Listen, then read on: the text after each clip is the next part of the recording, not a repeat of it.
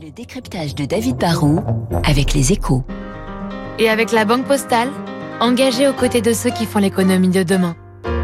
Bonjour David. Bonjour Renaud. On parle régulièrement de crise hein, dans le secteur automobile, mais en fait les profits n'ont jamais été aussi élevés pour les constructeurs. Bah, c'est vrai qu'on est face à un incroyable paradoxe. De- de- depuis deux ans, les ventes euh, d'automobiles reculent. hein. La crise économique pèse globalement sur la demande et la crise des semi-conducteurs a, pesé sur l'offre, hein, sur, la production. Et pourtant, bah, en dépit de cette situation euh, négative, les profits des plus grands groupes automobiles de la planète n'ont jamais été aussi élevés. On est passé de ventes de voitures et d'utilitaires d'environ 100 millions d'unités par an il y a quelques années à seulement 63 millions l'an dernier. C'est une sacrée dégringolade. Mais en dépit de cela, bah, la marge des plus grands groupes, les 16 plus grands groupes, hein, ça a été calculé par EY et on le rend public ce matin dans les échos, est de 8,5%. Alors c'est beaucoup. Hein.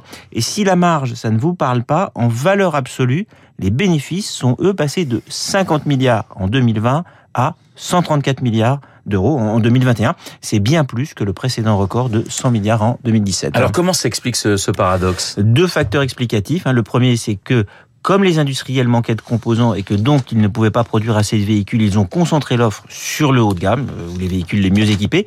Or, plus c'est cher et plus il y a d'options, plus la marge par véhicule est, est élevée. Deuxième explication, comme c'était quand même la crise et qu'en volume ils ont moins produit, les constructeurs ont drastiquement réduit leurs coûts. Et quand la baisse des coûts est supérieure à la baisse des revenus, et ben là aussi ça dope la marge.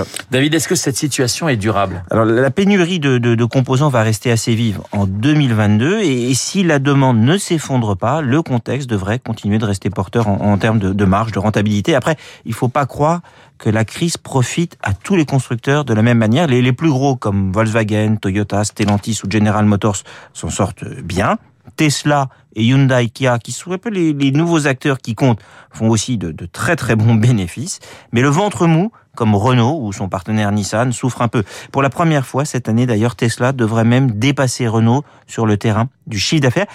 Et bien sûr, sur celui de la rentabilité, c'est peut-être qu'un détail, mais c'est un détail qui quand même veut dire beaucoup pour l'évolution du secteur automobile. Le décryptage de David Barrou sur l'antenne de Radio Classique. Il est 7h58 dans deux minutes. Le journal, je vous rappelle, euh, mon invité à 8h15, le président de l'Institut Via Voice, François Mickey Marty, euh, pour nous présenter le baromètre France 2025 Via Voice. Generali, Radio.